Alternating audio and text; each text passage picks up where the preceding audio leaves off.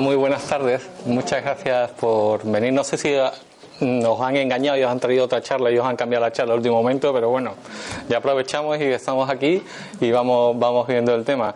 Eh, la charla se puede interrumpir en cualquier momento. Eh, cuando no entendáis algo, cuando queráis matizar o observar cualquier tema, por favor, nada más que tenéis que o levantar la mano o directamente parar la charla. Eh, mm, voy a empezar pues comentando una cosa que me ocurrió el otro día en un centro comercial.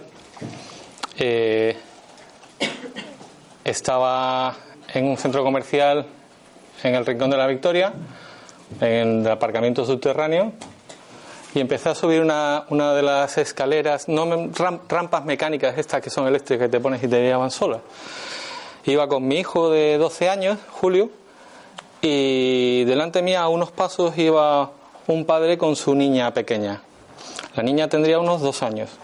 El padre era un señor joven, muy elegante, alto, y llevaba un teléfono móvil de última generación que iba usando constantemente, mirándola, al tiempo que la niña estaba parada al lado suya, ¿no? Iba avanzando la escalera, iba avanzando la escalera, y llega un momento en que eh, noto que la niña se echa al suelo se tira al suelo, se pone agachada y empieza a poner las manos en el suelo.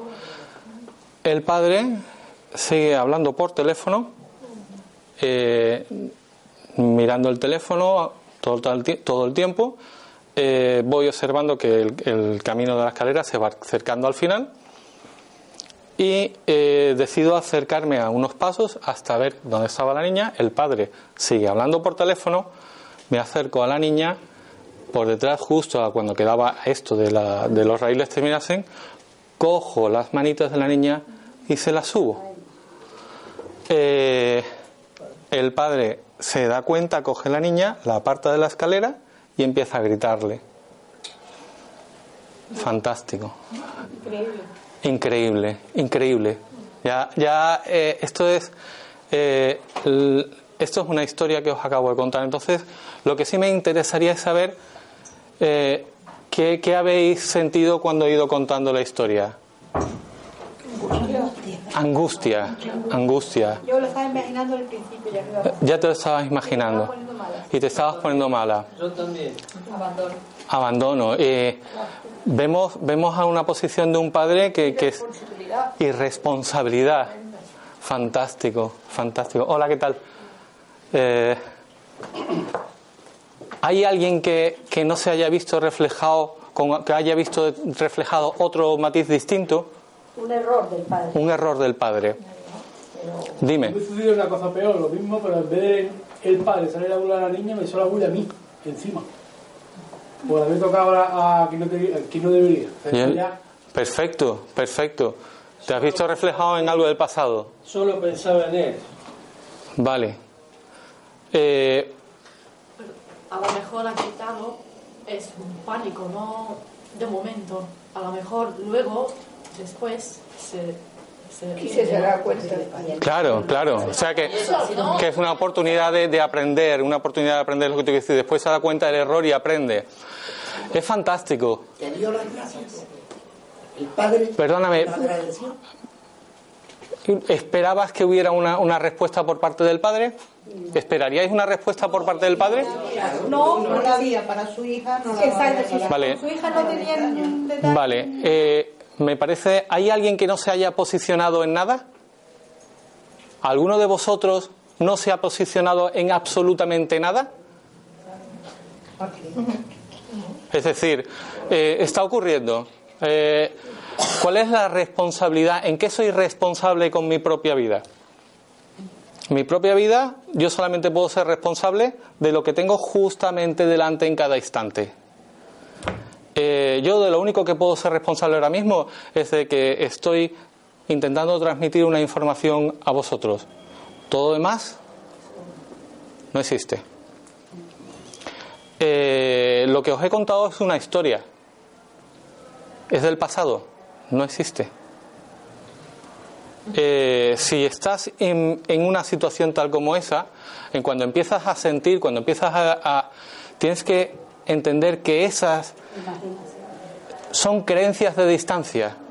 Todos los juicios que emitimos sobre el padre, sobre la pobre niña abandono, eh, los malestares, todos esos matices que nosotros desarrollamos en, experimentar nuestra vida tal y como es, los configuramos todos desde nuestra creencia, desde nuestro ego. Y aquí estamos hablando de puro ego. Puro ego. Siempre que nos posicionamos estamos hablando de puro ego, en estado natural. Es muy eh, interesante este matiz que quiero, eh, que os quiero señalar y destacar porque si no somos conscientes de que cada vez que nos posicionamos ante una situación estamos alimentando las creencias de distancia, no vamos a poder tomar nunca las riendas del ego. Nadie os va a ayudar a tomar las riendas, a controlar el ego a deshacer el ego. Nadie os puede ayudar salvo vosotros a vosotros mismos. Nadie es responsable de vuestra propia vida, solamente lo sois vosotros. Podéis encontrar a personas que, os, que hayan tenido una experiencia y que os puedan transmitir su experiencia y os puedan dar información de cómo ellos lo hicieron. Pero cada uno tiene que deshacer su ego y cada ego es distinto de otro. Esta es la introducción, ¿vale? Entonces, el, formato, vamos a empezar por una definición de ego, ¿vale? El ego es la creencia de distancia, vuelvo a repetir, la creencia de distancia es una creencia que yo me creo que existe una distancia entre lo que yo soy y lo que yo me creo que soy. Yo me creo que soy, pero yo soy realmente... Vamos a la base. ¿Quién sabe de aquí qué es lo que es?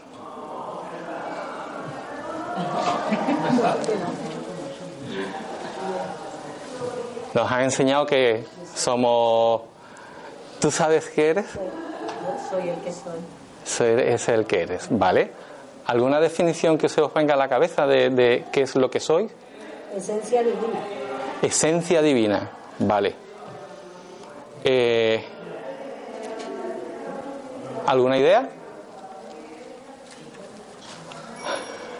Un cúmulo de Un cúmulo de energía. Un cúmulo. Vale. Yo intento buscar una explicación sencilla, siempre intento observar la naturaleza, intento encontrar eh, cosas, eh, la explicación en, en, lo más sutil, en lo más sencillo, en lo más sensitivo. ¿Energía? Vale. Yo voy a mm, trasladar qué es lo que yo siento que soy. Y yo solamente siento que soy Respiración. No me creo que soy nada más que respiración. Cuando yo me siento y digo, ¿qué es lo que soy yo? Vale. Si tengo claro esto, tengo el 99% del trabajo hecho. Porque si yo sé lo que soy, tengo un cimiento que es invulnerable. Cuando yo estoy en mi respiración, estoy en verdaderamente en lo único que soy. En el momento que yo dejo de creerme, yo empiezo a creerme que soy una cosa o algo distinto que mi respiración, empiezo a crear una distancia que me creo que existe entre lo que soy y lo que me creo que soy. Mirar cómo es el mecanismo, que es, muy interesante el, observar que, que lo que me creo que soy y la creencia de que existe una distancia entre lo que soy y lo que me creo que soy genera un doble bloqueo. Por eso, nada, por favor, a ti, gracias por venir. Ese, ese matiz del doble bloqueo es lo que hace esa falta de el no conocer ese doble bloqueo es lo que hace que eh, se, nos resulte tan difícil deshacer nuestro ego. Porque como no sabemos qué es lo que es, es igual que si intentamos arreglar un reloj de los antiguos, de los mecánicos. Eh, ¿Hay algún relojero en la casa, en la sala? ¿No hay nadie? ¿Hay alguien que sepa arreglar un reloj de los mecánicos antiguos? No, ¿verdad? Yo tampoco. Yo lo único que se me ocurriría es coger el reloj y darle golpes a ver si empezase a funcionar. Pero no suele funcionar, lo he intentado. ¿eh? Así que el, el planteamiento es que si yo quiero deshacer el ego, tengo que conocer el mecanismo y tengo que tener las herramientas para poder corregirlo.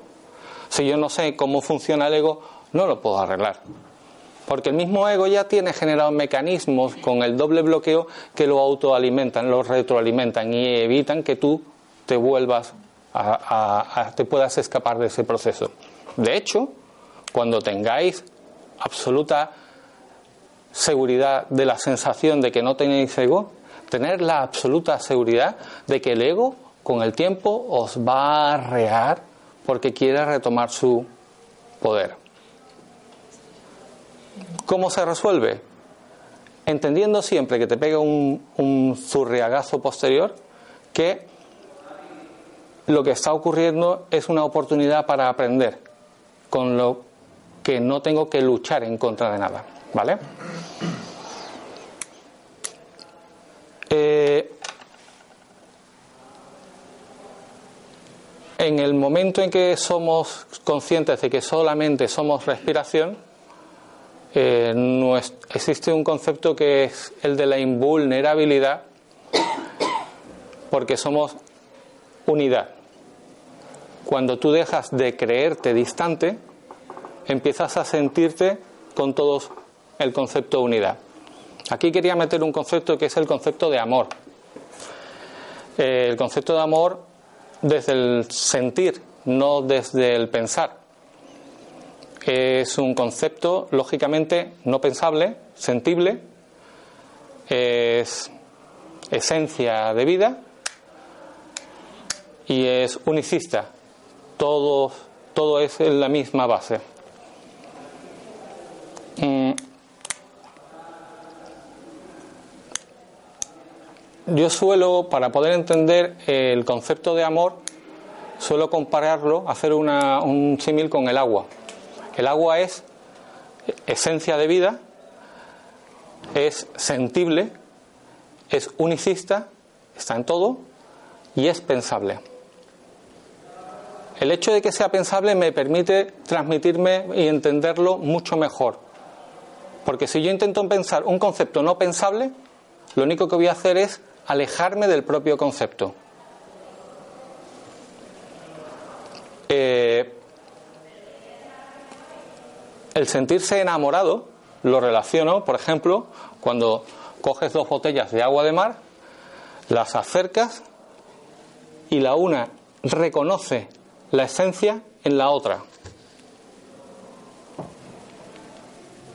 Es decir, se, reconoce en ella misma en la otra botella. El no, el no reconocer de que no existe distancia. ¿Cuándo surge el proceso de ese enamoramiento? Cuando se cree uno que existe distancia entre uno y otro.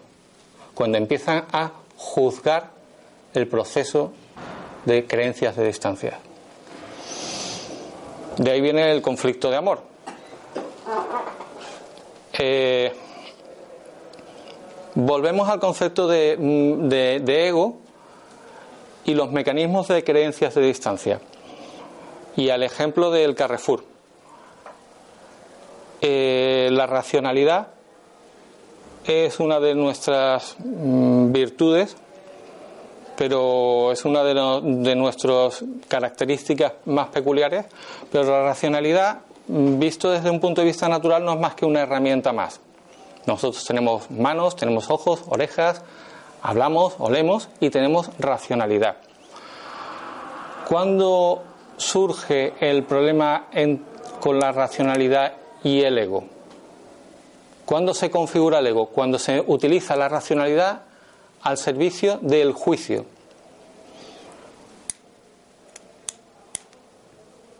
Y volvemos al ejemplo del del centro comercial, perdón. Eh, cuando hemos visto al Padre, nos hemos visto reflejados en el, no, hemos visto el rechazo en el Padre y hemos dicho, hay que ver cómo se porta este hombre. Hemos creído que existe una distancia entre él y nosotros. El mismo doble bloqueo que utiliza el ego lo tiene en el mismo mecanismo del juicio, porque cuando yo rechazo a alguien como malo, me estoy acercando a otra persona, me estoy haciendo, me estoy sintiendo seguro. Ese es malo y nosotros que estamos hablando aquí somos buenos. Nos estamos acercando al tiempo que nos alejamos de la otra persona. Este juego de creencias de distancia es el origen de todo el problema.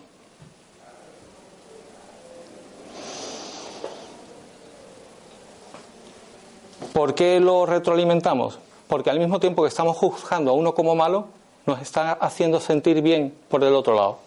Y como nos hace sentir bien, lo seguimos usando, lo seguimos usando y lo seguimos manejando. Esto nos lleva a una serie de configuraciones de creencias de distancia que nos llevan a tejer, el ego empieza a tejer distancias, distancias, distancias, distancias y acaba generando bloqueos. Cada uno teje sus distancias de una manera absolutamente distinta. No hay ningún ser humano que configure las distancias de la misma forma. con lo que acabamos produciendo unas creencias que las creemos dañinas. Y entramos en el proceso de los bloqueos. Eh, vamos a hacer uso del concepto del miedo. A mí el miedo eh, es algo que me ha afectado mucho. siempre me, he sentido miedo a lo largo de mi vida en muchas ocasiones. Y hubo un momento en que eh, me dijeron que el miedo era la ausencia de amor. Que si metías amor, pues entonces compensabas el ego, el, el miedo. Pues cuando descubrí ese concepto, a mí me, hizo sentir muy bien y me hizo avanzar mucho. Hasta el momento en que me di cuenta que el miedo solamente es juzgar la incertidumbre como mala. Si yo juzgo la incertidumbre como mala, ¿qué estoy haciendo? Rechazando mi vida tal y como es constantemente. Luego, si yo dejo de juzgar la incertidumbre como mala, ¿qué me encuentro? Mi vida tal y como es. La incertidumbre es en nuestra vida sí o sí. La incertidumbre es una variable que no va a desaparecer porque nosotros tomemos la decisión que sea. En el momento en que yo decido que estoy dispuesto a vivir mi incertidumbre de vida sin juzgarla como mala, no hay miedo, señores. No existe el miedo.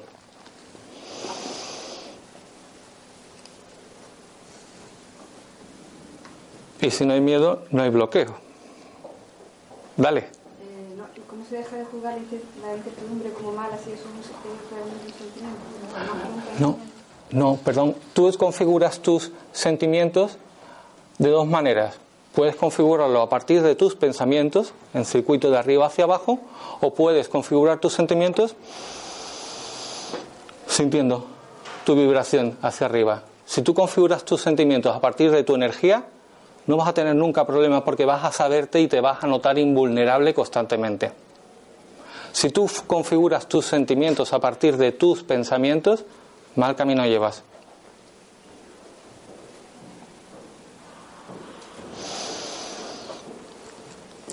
Este es un ejemplo de bloqueo. A mí hay otro que me, gusta mucho, que es el victimismo. No sé si hay alguno de vosotros que sabéis lo que es el victimismo.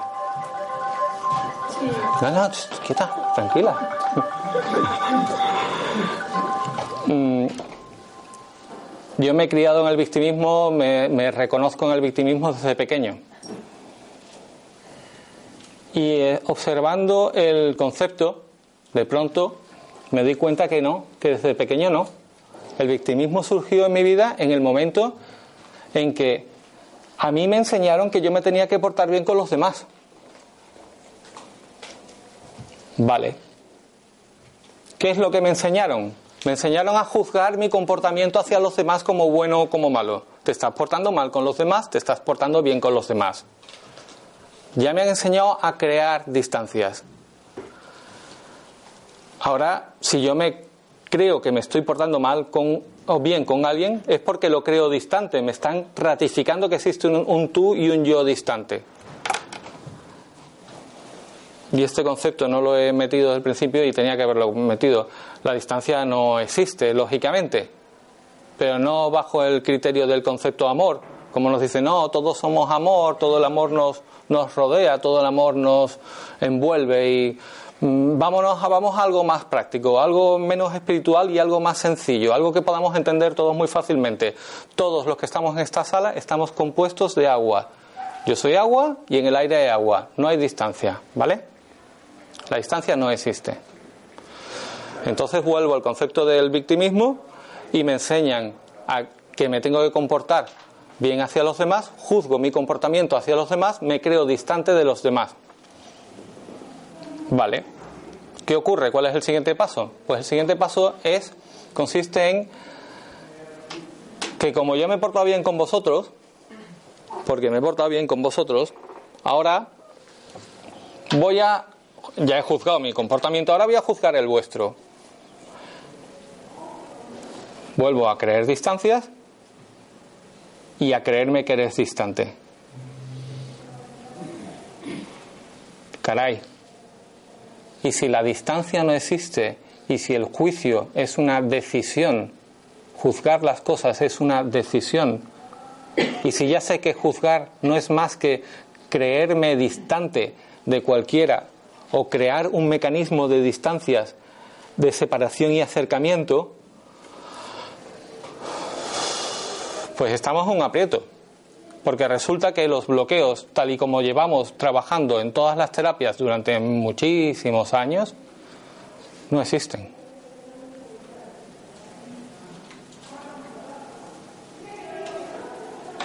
¿Y ahora, ¿Y ahora qué hacemos?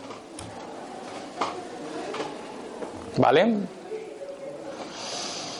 Pues es todo muy sencillo. Parte por, por tomar la decisión. Esto es exactamente igual que dejar de fumar. Yo dejo de juzgar. Yo dejo de creer, crear distancias. Me permito respirar y sentirme. Y ahora viene un proceso que es precioso. Para ayudaros a, a, a vosotros mismos a estar en este camino, el cerebro tiene dos posiciones, como el on y off. Pues yo les llamo juzgar o aprender. Cada vez que yo estoy juzgando estoy creando distancias. Cada vez que yo estoy aprendiendo estoy intentando deshacer distancias, integrar, integrar, integrar, integrar. Es fantástico cuando decidimos, en en vez de seguir creando distancias, decidimos deshacerlas con el mecanismo de aprender, Todos seguros que habéis escuchado el tema de la teoría del espejo, pues tal que así, tal que así. Te levantas, sientes la temperatura del aire, sientes la humedad, las sábanas, te pones las zapatillas, te vas, te pegas una ducha, sientes el agua, sientes la temperatura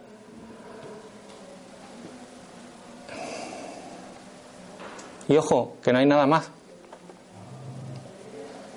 Que no tenemos que llegar a ser nada, que no tenemos que llegar a alcanzar nada, que no vamos a llegar a absolutamente nada. Y todo el tiempo que intentemos dedicar en nuestra vida a conseguir, quiero intentar llegar a conseguir, quiero intentar llegar a ser, quiero intentar hacer, te está apartando de lo que único que eres. Tu respiración.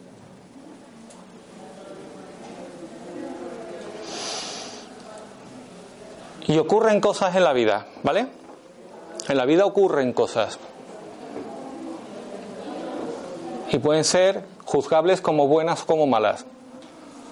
Pero os puedo garantizar que la situación más bestial puede ser el máster de vida más impresionante de vuestra vida. O sea, a una situación revulsiva de daño, de dolor, de la peor, desahucio, eh, cualquier historia, todo es aprendible, porque es la gran oportunidad para poder dar un paso más en tu vida, experimentar tu vida exactamente tal y como es. Bueno, hemos visto que los bloqueos no existen, pero sí ayuda el saber cómo configuramos esos bloqueos. Cuando hablamos de hacer un ayudar a alguien, pues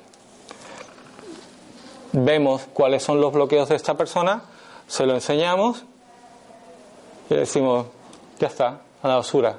Ahora te vamos a enseñar cómo configuras tú estos bloqueos. Y vemos si es a través del miedo, si es a través de creerse separado, si es a través del victimismo, si es a través de la falta de responsabilidad, si es a través de distintos procesos que acaban haciéndote que tú consigas generar un bloqueo. El tiempo que llevo de experiencia trabajando con alergias, con bloqueos emocionales, sí he observado que siempre he intentado buscar una forma de trabajar que fuera limpia y absolutamente honesta que son dos juicios, ¿vale? Pero no tenía, no he tenido nunca ganas de perder el tiempo con cosas que hicieran perder el tiempo y que generase un flujo económico que no tuviera sentido. O sea, si yo voy a ayudar a curar a alguien, voy a hacerlo con toda la limpieza posible. Curiosamente, si hay algo que he aprendido es que no he curado a nadie en mi puñetera vida como terapeuta. La gente, que se cura, se cura solo. ¿Vale? Puedes pincelar, matizar, enseñar. Eh, después, eh, el hecho de, de eh, haber estudiado, el, trabajado mucho el tema de las alergias, me ha enseñado que cuando quitaba un bloqueo o una alergia, por ejemplo al olivo, sé con absoluta seguridad que esa persona no volvía a tener alergia al olivo. Pero el ejercicio, periodo o ciclo siguiente, tal y como lo interprete la energía de cada persona, cuando encuentre un elemento que recuerde a la situación de conflicto que le generó esa alergia, cuando encuentre otro elemento parecido o similar de esa situación, le hace que vuelva a tirar de alergia a otro elemento. He probado con polenes de todas las plantas, de todas las provincias que podía ir pasando. He investigado con polenes y al, final acaba el ego configurando las creencias de distancia, que la alergia, tal y como la, entiendo, es una configuración de creencia de distancia, las llega a asociar hasta los cambios de presión atmosférica, la llega a asociar hasta los cambios de temperatura, a los cambios de estación, a los cambios de humedad. ¿Y cómo localizas ya eso para deshacer la alergia? Complicado. Luego el problema no está fuera, el problema está dentro. Pongo el ejemplo de las alergias aéreas porque es algo que, de lo que he aprendido mucho observándolo. Después me iba a los bloqueos emocionales y el abandono, que si esto, que si lo otro, oye, que lo quitas, que le pasas diez veces el imán por la espalda, que si le haces mil cosas, que mil historias, se deshacen, sí, se deshace ese bloqueo. Pero el tejido que configura la creencia de distancia, que configura el ego, que hace que ese bloqueo se genere, sigue estando ahí. Y en el ejercicio siguiente vuelve a generar otro bloqueo de distancia. ¿A qué? No lo sé. Y te vuelves a encontrar con algo nuevo cada vez. ¿Qué ocurría con los tratamientos que hacía? Que yo entendía que con tres años, tres meses, que, con tres veces que lo hubiese visto, ya lo habría limpiado todos los bloqueos, ya no tendría que venir a esa persona. Y seguía cayendo. ¿Por qué? Porque no había resuelto el problema, no había resuelto el origen del problema.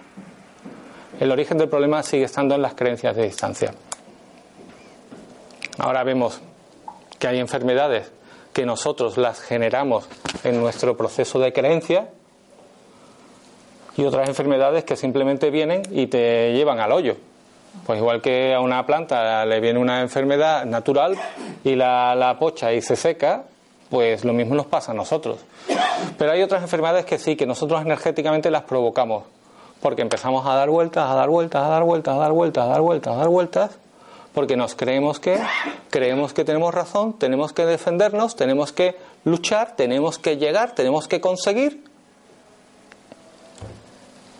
y lo único que estamos haciendo es fastidiando nuestra energía personal. Esa sí podemos solucionarla. Pero la tiempo de solucionar cada uno, la suya. Eh,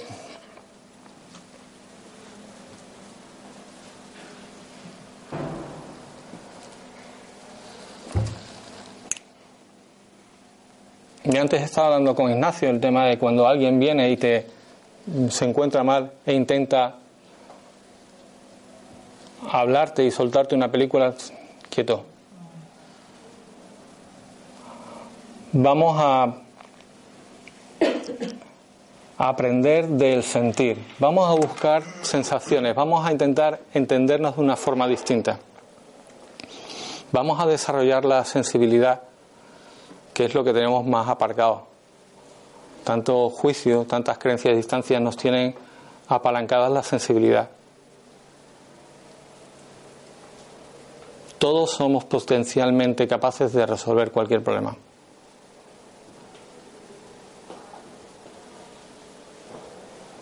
Básicamente porque los problemas no existen. Son todas oportunidades de aprender.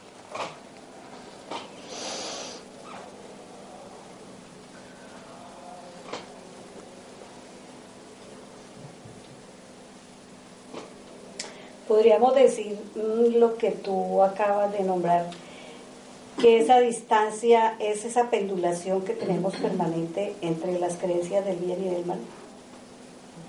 Sí, vamos a yo lo veo como eh, una creencia a distancia. Si yo soy esto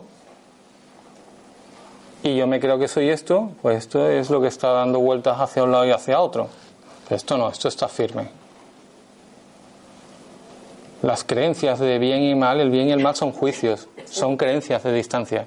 Entonces esa es la distancia que hasta que no se consigue como de ese pendular, llegar a la neutralidad, pues no hay... Pero mm, tú lo has dicho, son creencias. Sí, sí. ¿Vale? Si tú dejas de creerte algo, ¿dónde estás? A ver, si yo intento luchar contra el miedo, si el miedo no existe... De hacer juicios esto es bueno, esto es malo, ¿no? Sencillamente es y ya. Y, ya está. Para, para aprender. Claro. No más. Ya está. Y ya está. Eso es. Y ya está. Si yo intento luchar contra el miedo y el miedo no existe, ¿qué estoy haciendo? Estoy configurando la creencia miedo como algo real. Luego estoy dándole una realidad que no tiene. Estoy perdiendo toda mi energía personal en luchar contra el miedo. Cualquier bloqueo que yo intente deshacer, estoy intentando deshacer algo que no existe. ¿Y qué estoy haciendo? Perdiendo una cantidad de energía que no, que no tiene que ser derrochada en eso. Estoy retroalimentando el ego. De alguna forma estoy retroalimentándolo. Perdóname. Um, mi español no es perfecto. ¿eh? El mío tampoco, no te preocupes. Gracias. Es que a mí, yo soy una persona eh, siempre, mi mente no para, ¿no? Fantástico. Eh, no, es horrible. no, es fantástico. Um, entonces, como usted dice, ¿no? Los juicios siempre llegan, ¿no? Sí. Um, y lo entiendo, qué quieres decir, pero para controlarlo, los pensamientos que llegan, bueno, me parece muy, muy difícil, ¿no? Porque... ¿Por qué? No puedes dejar de pensar. ¿Por qué? Bueno, lo he intentado, eso no funciona. ¿Probamos? Cuando te conectas con la respiración ya de claro.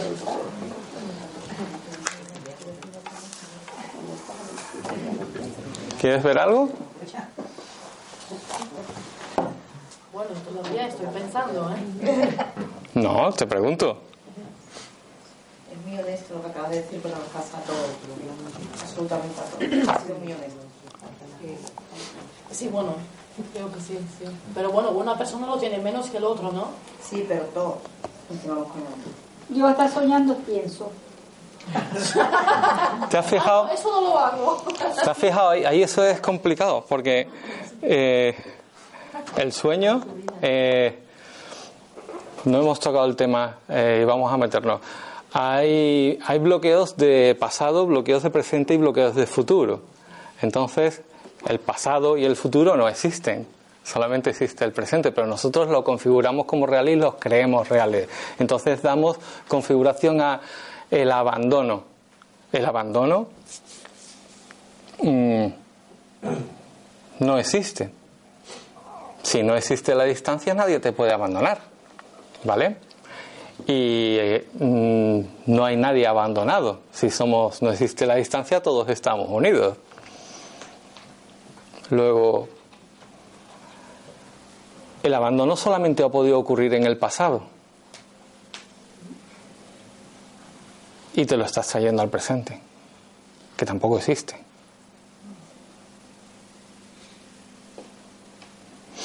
El futuro. Programamos toda nuestra vida, intentamos llegar, las niñas tienen que llegar al colegio, tienen que estudiar, tienen que programar, tienen que sacar notas, porque si no, no van a llegar a la universidad, popó, popó, popó, y configuramos todo en función de a ver a dónde tenemos que llegar. Todo ese esfuerzo para gestionar algo que no existe. Y ojo, vamos a, ponernos en lo, lo, único que tenemos.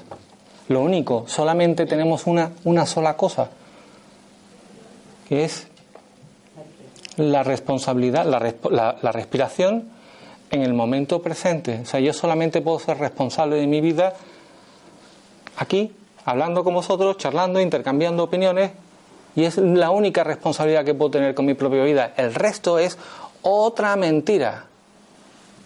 La responsabilidad con mi propia vida no puede estar impregnando ni, ni impregnada del pasado ni del futuro, porque es falsa. Nos han enseñado que tenemos que ser responsables de lo que ha pasado y de lo que va a pasar. Y un mojón. Por favor, ¿cómo voy a ser responsable de algo que ha pasado y algo que no ha pasado todavía? No es posible. Son tejemanejes, todo es, todos los bloqueos, todas las, todo lo que nos ocurre en configuración del ego son creencias de distancia, son marañas, marañas, una telaraña de, de, marañas. Cada uno las configura de una forma distinta, cada uno las teje de una forma distinta. Observémoslas, Dime. Porque no somos responsables de lo que ha pasado. Buena pregunta. Perdona, ¿puedes que Se me preguntan que por qué no somos responsables de lo que ha pasado. ¿Y por qué sí? Porque lo que hemos hecho. Vale, pero ¿y, ¿y eso te lo traes? ¿Te lo vas a echar todo a la espalda? ¿Y, y, lo que, ¿Y lo que han hecho mis abuelos también? ¿Y mis tatarabuelos también me lo tengo echar a la espalda? No, no. Déjate, ¿eh? Déjate que, que la Segunda Guerra Mundial está ahí muy cerquita, ¿eh? Y que te ve gente que está muy tocada con eso y con historias, arrastrando historias que se creen que arrastran historias. No, no, no, no, no, no, no. No. Es una decisión tú vas a decidir si tú quieres que, que seguir siendo responsable de algo que no existe o puedes dejar de ser responsable de algo que no existe.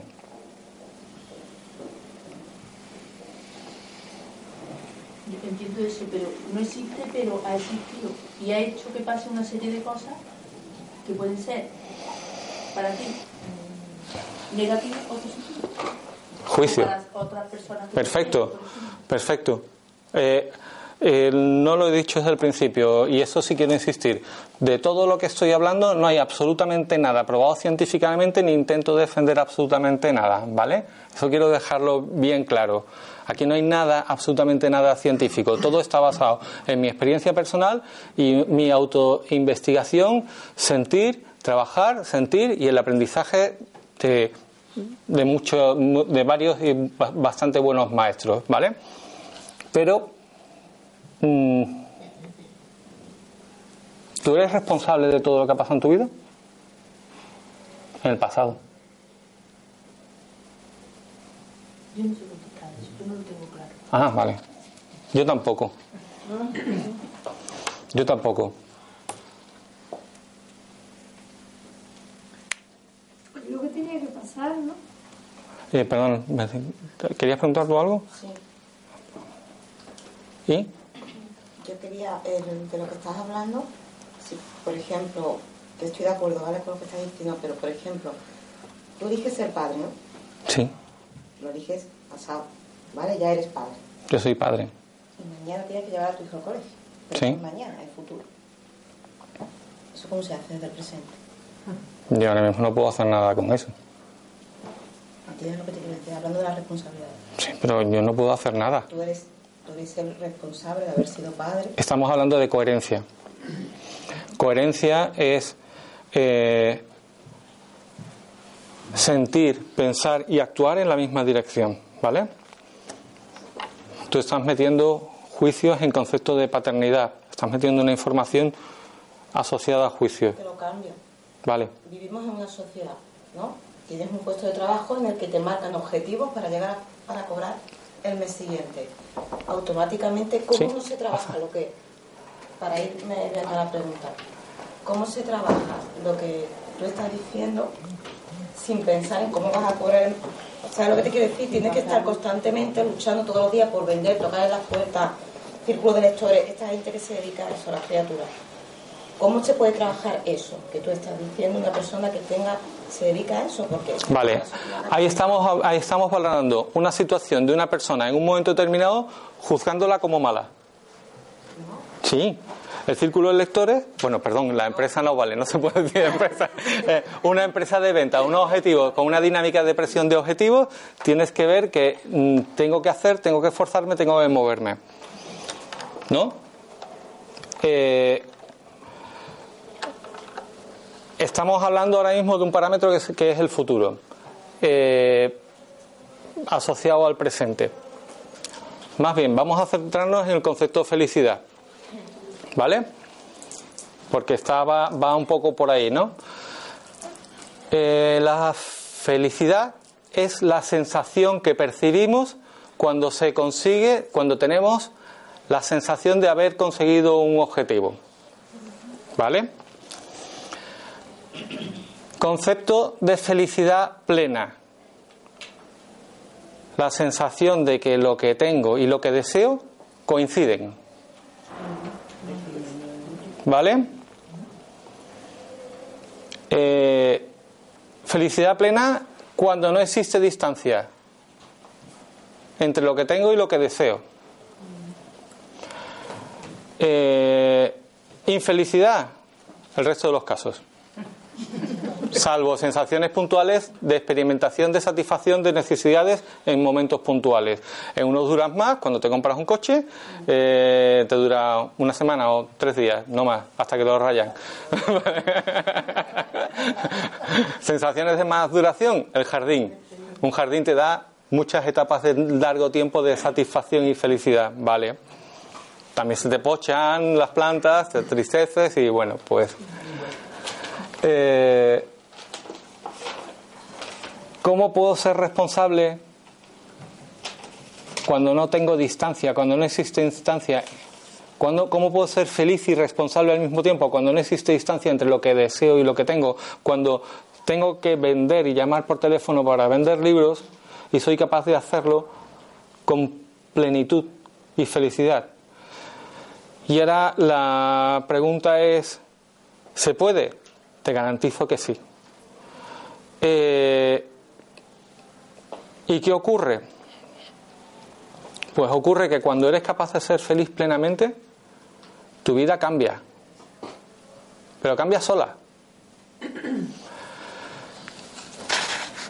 El cambio en la vida eh, no se hace, surge. El cambio en la vida es como una planta. Las plantas les, les viene la energía debajo, les viene la savia y van creciendo. ¿Y crecen hacia dónde? Hacia donde hay luz.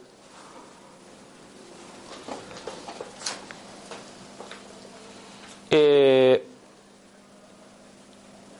dedicamos muchísima parte de nuestro tiempo a intentar conseguir cosas. Perdón, en el caso concreto de ella, yo pienso que lo más importante allí es soltar la meta.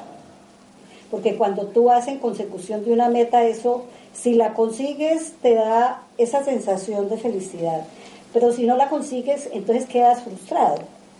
Es disfrutar el camino. Si yo tengo que, me han puesto una meta de ventas, es salir diariamente y no hacer resistencia, porque es que en el momento en que yo digo, es que eso lo tengo que conseguir y eso lo quiero, eso ya es una resistencia a eso. Entonces yo tengo que plantearme diariamente con eso, decir, hoy voy a dar lo mejor de mí lo mejor de mí, pero sin la ansiedad de conseguir esa meta. Si yo lo he entendido lo que él está diciendo, incluso lo he puesto un ejemplo, no es mi caso, lo he puesto un ejemplo porque hay veces que me, que tiene, ayuda y no se da con la clave. De hecho, eso desencadena en el miedo. Porque si estás con la ansiedad de que marcar una meta, ya tienes un miedo ahí de, no, de llegar. Pero yo quería eso que me explicara en concreto ¿Qué puedo yo recomendar a una persona que, que puede cambiar? Pues ella, ella, ella, lo ha dicho. Soltar, soltar. Soltar la meta, no, no, no. Si la consigues bien, si no, te frustras. Entonces yo digo, hoy salgo a dar lo mejor de mí en esto. Acercar la, la distancia del objetivo. Cuando dejo esa resistencia, pues los resultados son extraordinarios. Mira, me pasó con una persona que había eh, hecho dos exámenes de lo del tráfico aquí y no los pasaba. Y me dijo, estoy, y le dije, mira, tú siéntate y, y, métete en tu mente. Si lo consigo bien y si no lo consigo también. Y luego me dice, ¡Uy! ¡Qué maravilla! Perfecto. cuando yo me siento a hacer el examen con esa resistencia de querer conseguir eso, eso es una resistencia enorme que yo me estoy poniendo a mí misma. Suelto lo que él acaba de decir. Esto es así y punto, ni es bueno ni es malo, solamente es. Es. En el momento que tú te atreves a vivir tu vida exactamente tal y como es, ocurren cosas. Ella lo ha interpretado como diciendo, cumplo los objetivos, sale la producción, salen las ventas. O no, o no, no pasa, nada. Y entonces tengo que, que, aprender a sentir y tengo que aprender a sentir cuál es mi camino, tengo que aprender a sentir por dónde tirar y qué es lo que tengo que hacer y qué es lo que debo hacer y por dónde debo de, ir caminando. Perdón, mira, ¿qué, ¿qué es la felicidad? O sea, para mí, un concepto muy valioso de felicidad es ausencia de sufrimiento. Cuando yo no sufro por eso, soy feliz. Para mí, para la felicidad es, ser capaz de vivir eh, la vida tal y como venga. Hay cosas que te harán llorar y otras cosas que te harán reír. no importa. es, cuando tú lloras, está bien. Cuando estás sufriendo, está bien. O sea, la vida va en dos caminos. Lo que quiero y lo que necesito y lo que necesito es lo que exactamente tengo en ese momento. Y lo que quiero, ¿por qué lo quiero? Porque no lo tengo. ¿Y por qué no lo tengo? Porque seguramente no lo necesito. Y sufrimos con eso, en, alcanzar los quiero. Entonces es soltar el quiero. Sencillamente ir por la vida con todo, esto es así ni bueno, ni malo, ni hay pecado, ni hay culpa. Ni el no tener razón. El no tener razón es fantástico, es fundamental. Este señor tenía la pregunta, pero no tenemos. No, estaba haciendo un comentario nada más, pero no lo puedo decir. Pero bueno, lo voy a decir. Que digo que así es como piensa Rajoy. Que va también. es un juicio también.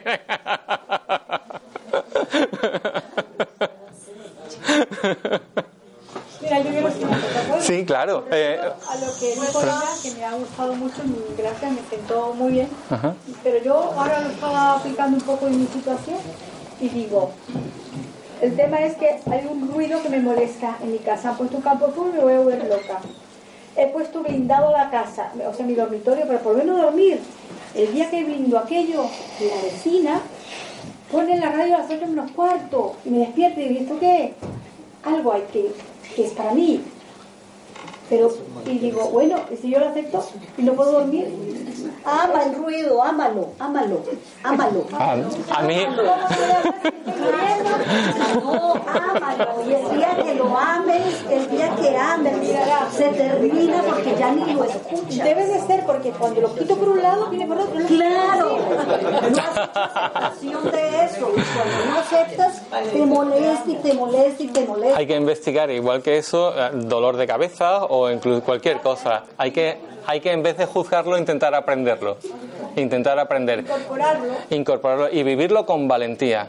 Eso es un, un factor fundamental. En el tema de la vida hay que ser valientes. Hay que ser valientes y darle un poco de locura para ayudarnos a vivir nuestra vida exactamente tal y como es. Eh, el hecho de meter la pincelada de el poco loco con valentía es básico.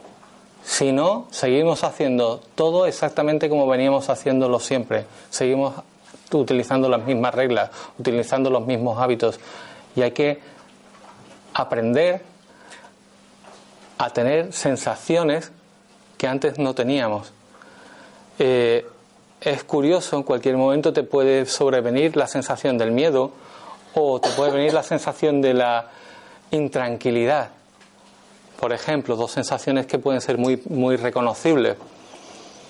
¿Qué tengo que hacer bajo esta nueva, este planteamiento de, de enfocar mi vida? Pues sacarlo a pasear. No hay más. Tenemos que sacar a pasear cualquier sensación que tengamos. Si yo me quedo bloqueado con el miedo, estoy haciendo lo mismo que hacía siempre. Si yo tengo una sensación de miedo y ya sé que el miedo no existe, y como sé que el miedo que no existe, porque es juzgar la incertidumbre como mala, y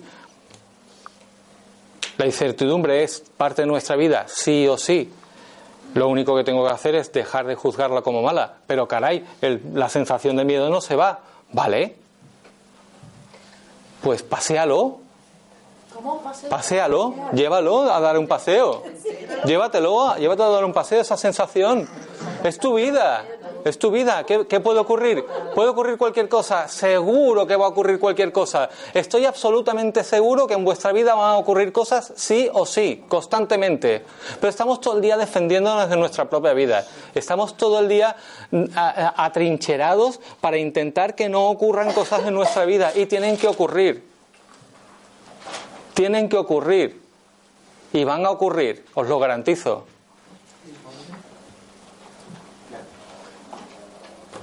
La posesión no existe. Otra creencia. No tenemos nada. No tenemos nada. Nada es nuestro. Y seguimos funcionando bajo el parámetro eh, dónde voy a conseguir, cómo voy a conseguir, dónde voy a encontrar el dinero para poder vivir, dónde voy a encontrar el dinero para pagar el alquiler. Señores, no sé a qué nos estamos enfrentando.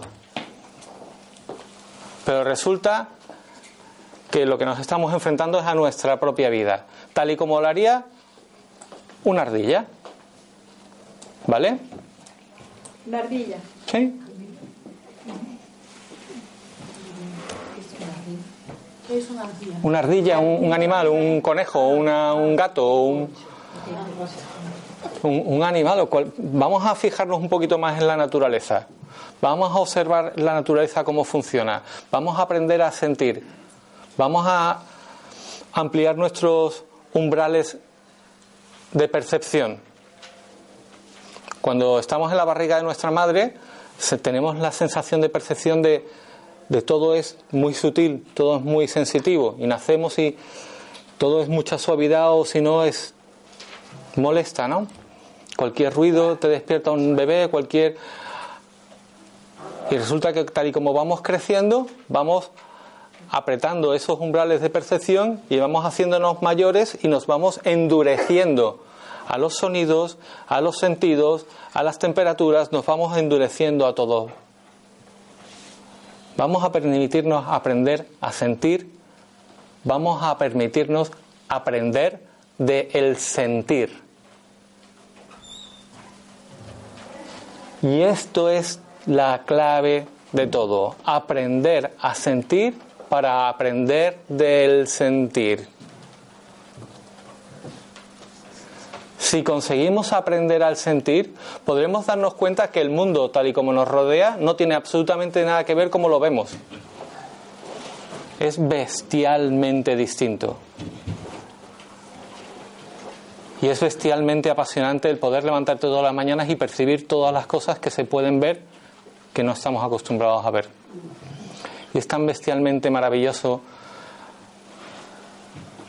aprender a darse cuenta que todo lo que va ocurriendo tiene matices que te enriquecen, que te aportan, que te enseñan.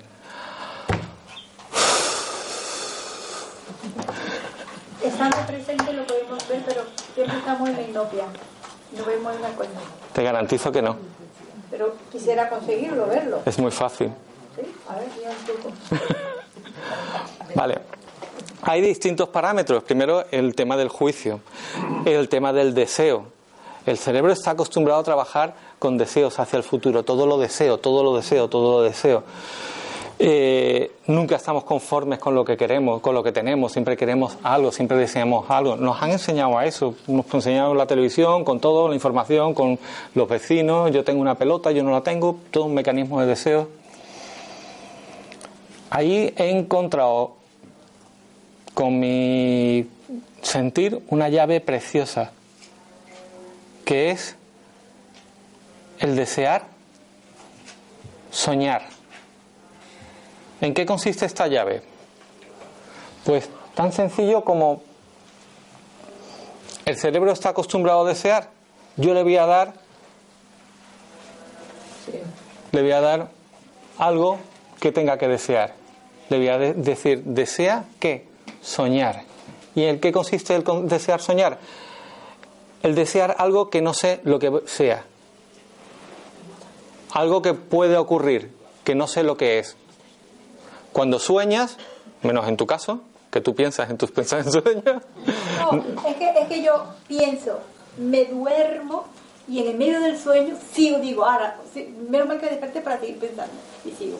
Ah, no, vale, pues entonces el, el este concepto de soñar, cuando soñamos, mmm, nos permitimos que ocurra cualquier cosa. Eso está bien. Lo que sea. Lo que sea.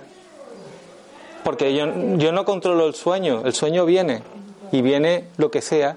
Y estoy dispuesto a vivirlo, vale, pues durante el día voy a desear soñar yo utilizo esa misma frase y la utilizo durante varias veces al día. Deseo soñar, deseo soñar, deseo soñar. En este caso, soñar no es el de dormir. No, el, soñar es, es el de dormir llevado a, la vigilia. Cuando tú estás en despierto, en vez si quiero darle un deseo al cerebro, le voy a meter el programa de deseo soñar.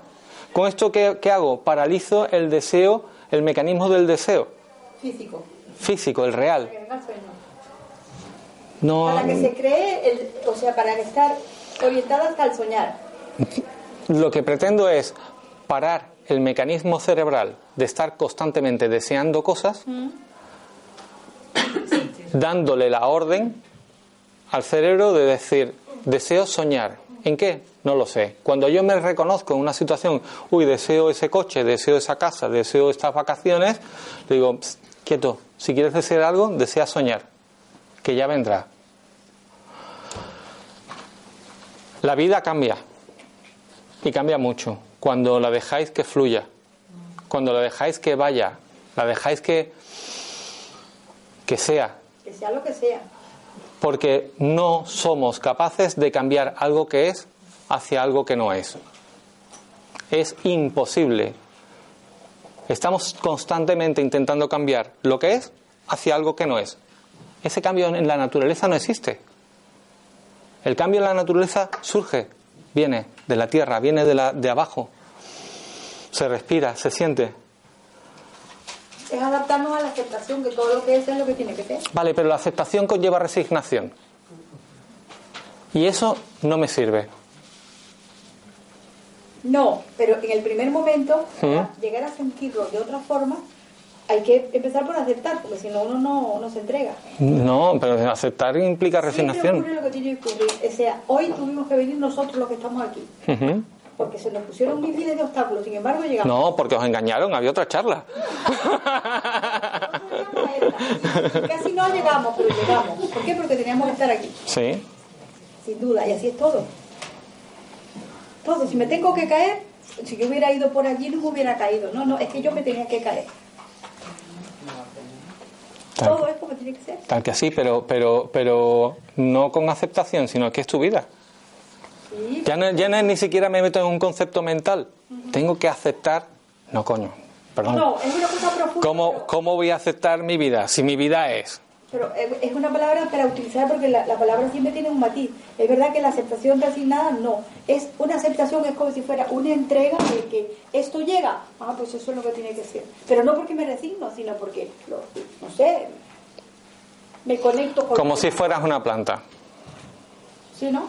Como si fueras una planta. No, sé, es que casi lo ya. Es que lo eres. es que lo eres. Eres agua, igual que ella. Eres agua. Permítete vivir, permítete respirar, siéntete, siente la planta. El otro día leí un artículo precioso acerca de, la, de las neuronas en las plantas y hablaba de que las neuronas, que si no podían localizar en las plantas el cerebro, porque las tienen en todo el tejido extraño, o sea, la misma planta es puro cerebro. Y pueden percibir, tienen 15 sentidos más, o 12 o 15 sentidos más que los que tenemos nosotros. Y los rangos de percepción son mucho mayores que los del ser humano. Y tienen transmisores neuronales. Increíble. Y se ayudan entre ellas, se alimentan entre ellas. Lo que fuera las acacias. ¿Eh? Las acacias se, se comunican alimento. Y, pues se producen, eh, si ven que una de ellas está agredida por un animal, transmiten unas ondas a las otras para generar una sustancia venenosa y que la población de acacias no se vea eh, mermada.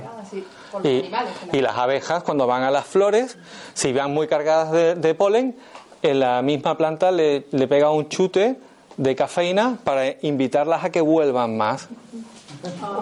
estimularlas para que vuelvan más veces a esa misma flor, porque las polinizan más. O sea que, que estamos viviendo un mundo que nos creemos que no existe. Y no tiene nada que ver, el mundo es otra cosa distinta. Vamos a permitirnos aprender a sentir, vamos a estimular nuestro sentir para aprender del sentir. Como tú dices, tengo que aprender de todo lo que ocurre en mi vida, pero no desde un punto de vista mental, desde un punto de vista sentido. Es un trabajo precioso. A ver si lo conseguimos. Yo quisiera, pero a ver si tal. ¿Por qué no? Mm, no, me pondré a ello a ver, a ver si puedo No, no te tienes que poner, ya estás. Desde luego con el ruido me hace falta porque si no me voy a morir. Pero tanto blindar los cristales, ponte unos tapones. No, no, pero es que el ruido carga cada vez. Cada persona tiene una audición diferente y la mía es muy fuerte, muy, muy sensible. Muy sensible. Y todas las personas son diferentes. Hay mucha gente sensible de oído. Yo ya he conocido a varias que les pasa como a mí. Pero bueno, eso es un sesgo, no es nada malo ni bueno. No. Es como otra cosa. Hay que trabajar con ellos, por algo es también. Desconozco por qué. ¿Tú querías que viéramos algo sobre ti? Sí. Sobre la mente. bueno, en general todo, todo, el mundo lo tenemos, ¿no? No, todo el mundo no. No, todo el mundo no. Pues es lo que decía antes. Bueno, es controlar la mente, eso sí. es muy difícil, porque viene automáticamente. Y hay cosas, bueno, por ejemplo, yo puedo decirme conscientemente, uh, mi nombre es Cindy, Cindy, relájate, la vida es muy, bonito, ¿sabes? Pero luego hay algo que viene del subconsciente, creo yo. Otra voz que dice, ah, no, esto, este, este, este. Todo lo, negativo, ¿no? Sí, tonta rubia. Tomar cosas así, ¿no?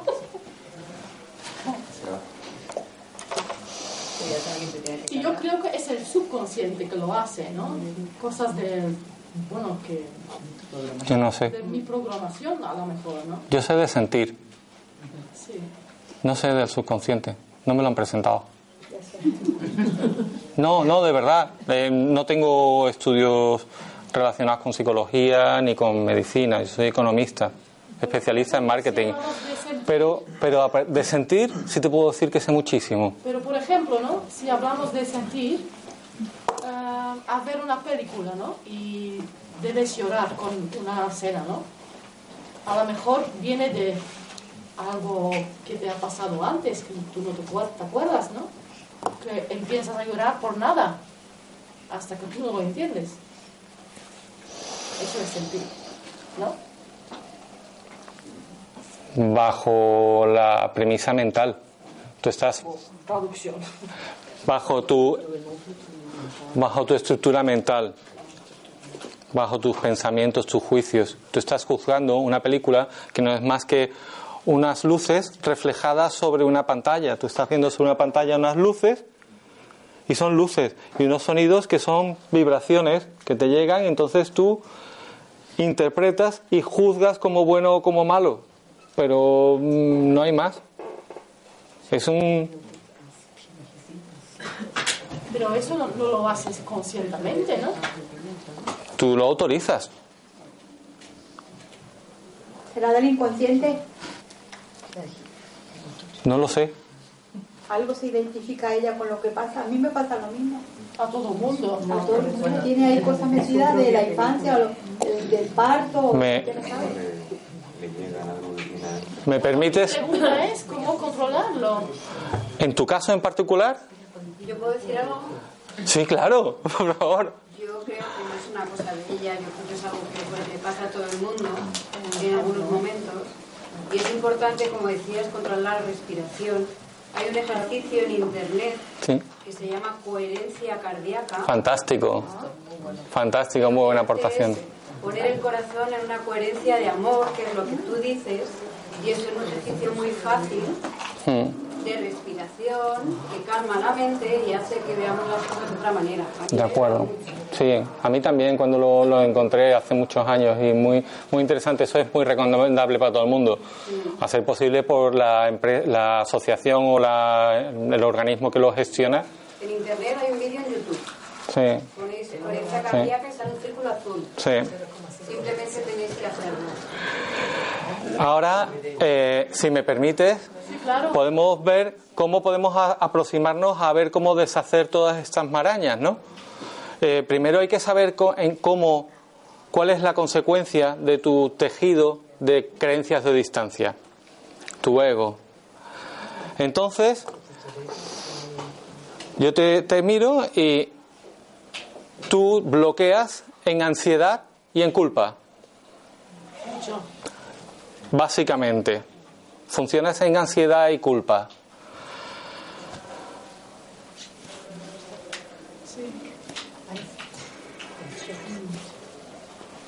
Más en ansiedad.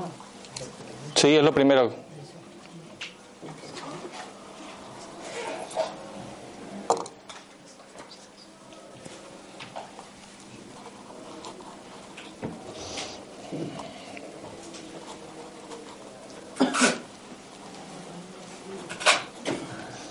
¿Vale? Muy bien. Eh, la ansiedad y la culpa son las consecuencias.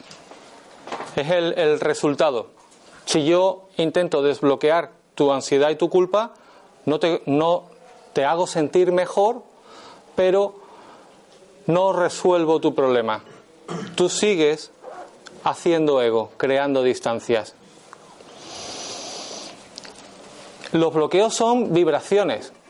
Cuando hablamos de un bloqueo, hablamos de una vibración que está, que se configura, pero nadie la configura no igual que otro.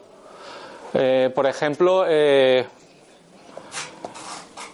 la humillación. La humillación, sacas el bloque de humillación y ves, La humillación puede ser que te seas tú el humillado, que tú humilles a una persona, que la persona a la que tú humilles sea una persona inferior a ti, es hacia abajo, es hacia arriba, es hacia un lateral, tiene muchos parámetros. Nadie las configura igual nunca. Nadie las configura igual. Luego, no hay ningún bloqueo igual que otro. Nunca os tropezaréis como terapeutas a un bloqueo igual que otro. Igual que no hay ninguna ola igual que otra. Y nunca ha habido una ola igual que otra. Y nunca habrá una ola igual que otra. Todos son componentes vibracionales nuevas y distintas. Y cada bloqueo va evolucionando y va vibrando en un espacio y un entorno. ¿Por qué las clasificamos? Porque vibran en una frecuencia similar y le hacemos paquetes para clasificarlas. Pero ¿qué es lo que ha hecho que bloqueemos, que, que creemos esa configuración, ese formato de bloqueo? Ahí es donde tenemos que ir. ¿Y eso cómo se saca? Pues se saca sabiendo, volvemos a lo mismo, cada persona teje su madeja, teje sus bloqueos de una forma distinta. Esa es la raíz, ese es el origen de la enfermedad. Vamos a intentar centrarnos sobre eso. Nos vamos a ti.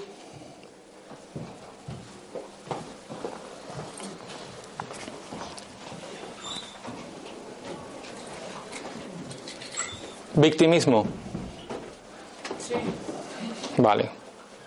Te bien, ¿eh? Ya no estamos hablando de bloqueo, ya estamos hablando de cómo configura ella sus creencias de distancia. Ya estamos viendo cómo las configura. Esto sí es un proceso de aprender a sentir. Tienes que sentir y ver cómo está funcionando la persona. Nadie las configura igual que otro. El victimismo en ella, nadie lo tiene como lo tiene ella. Y hay que sentirlo, y hay que expresarlo, y hay que comunicarlo con ella para ver cómo lo, lo configura, para que ella misma, si quiere tomar la decisión, deje de seguir creando las creencias de distancia.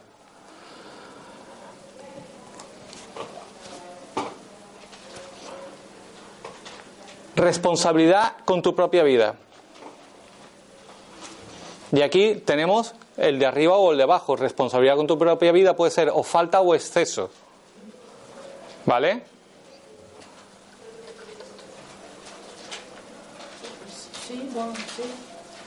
Y el último es que te crees separada. crees que existe una distancia. No, no te extrañes, eso es muy frecuente en distintas medidas.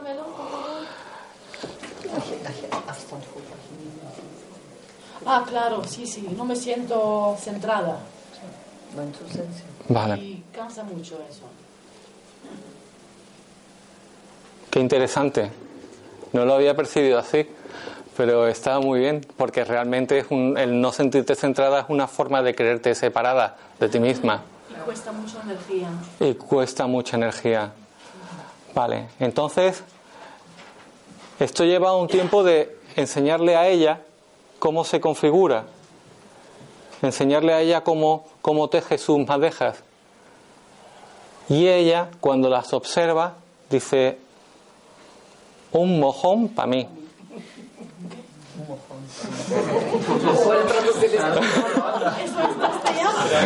Es castellano.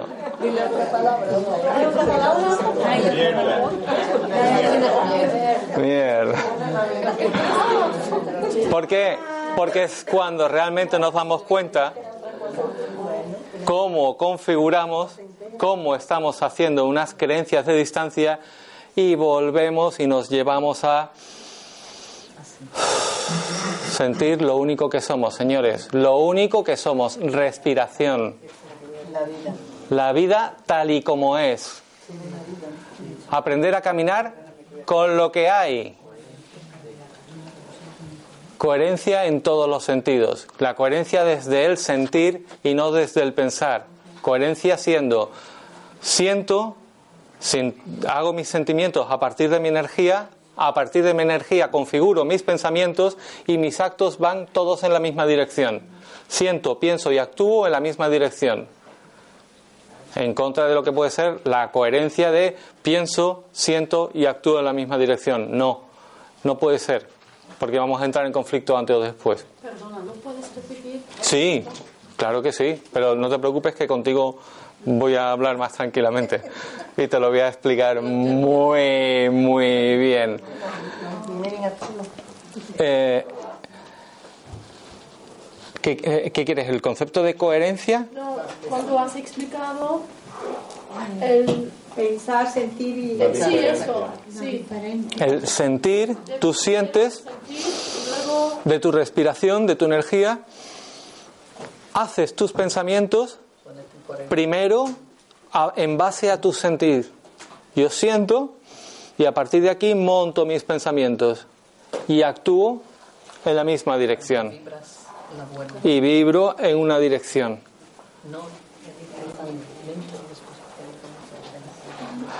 Y resulta que todo es muy sencillo. Y resulta que todo es muy fácil. Y que existe otro aspecto también que se llama la coherencia nutricional, que hay, había que ver eh, dentro de lo que son los parámetros de gestión del presente, trabajar la coherencia nutricional, en ver en qué, qué te sienta, alimentos te sientan mal, qué alimentos está rechazando tu organismo para apartarlos de tu dieta y entrar en coherencia nutricional. Eso es básico, básico. Si seguimos comiendo algo que el cuerpo está rechazando, seguimos vibrando en contra de nuestra energía básica. Se está alterando, se pone nervioso. ¿Qué hace? Nuestra vesícula chorrea, barre la flora intestinal y no absorbemos los nutrientes. Ya estamos desajustados. La coherencia nutricional es fundamental y forma parte del presente. La coherencia profesional, la, coherencia profesional está en actuar en algo que te que tu energía para lo que tú estás realmente hecho. Esto se llama aprender a encontrar tu vocación, hacerte un vocacional. Si tú sirves, vamos a ver, los limoneros dan limones, las fresas dan fresas, eh, cada planta vibra en un formato distinto y produce un fruto distinto. ¿Por qué nos empeñamos en que un limonero te caiga a dar tomates? Imposible. Pues lo mismo nos pasa a nosotros. Intentamos mm, dar tomates siendo naranjos. No, no podemos. Tenemos que saber qué somos, aprender a sentirnos, aprender nuestra vocación y dejarnos ir. En principio, si te toca estar vendiendo enciclopedias puerta a puerta, empieza poniendo la coherencia en tus ratos libres. Que si tiene que ser tu profesión, ten por seguro que te vas a dedicar a eso. ¿Y si no lo sabes? Sí lo sabes. Aprende a sentir y aprende del sentir. Ese es el trabajo. Hay que aprender a sentir para aprender del sentir. Si no, sigues yendo ciego por la vida. Te estás dando cabezazos contra todo. Sigues manejando el ego y gestionando y respaldando el ego, que es una creencia, que es mentira, que es absolutamente mentira, que no existe el ego. Y estamos intentando luchar para deshacer algo que no existe. ¿Cómo voy a quitarle consistencia a algo que no existe? ¿Qué herramientas tengo que utilizar para gestionarla? No. No existe, pero está en todo momento fastidiando. No, eso te crees tú. Y te lo demuestro cuando quieras. Entonces no te preocupas del ego y ya está. Es que no tienes que preocuparte de algo que no existe. Ah, bueno. ¿Cuánto tiempo quieres dedicar de tu vida a seguir preocupándote de algo que no existe? No, si yo, Yo no quiero dejarlo ya. Toma la decisión. Toma la decisión. Esta es tu oportunidad. Nadie quiere tener ego.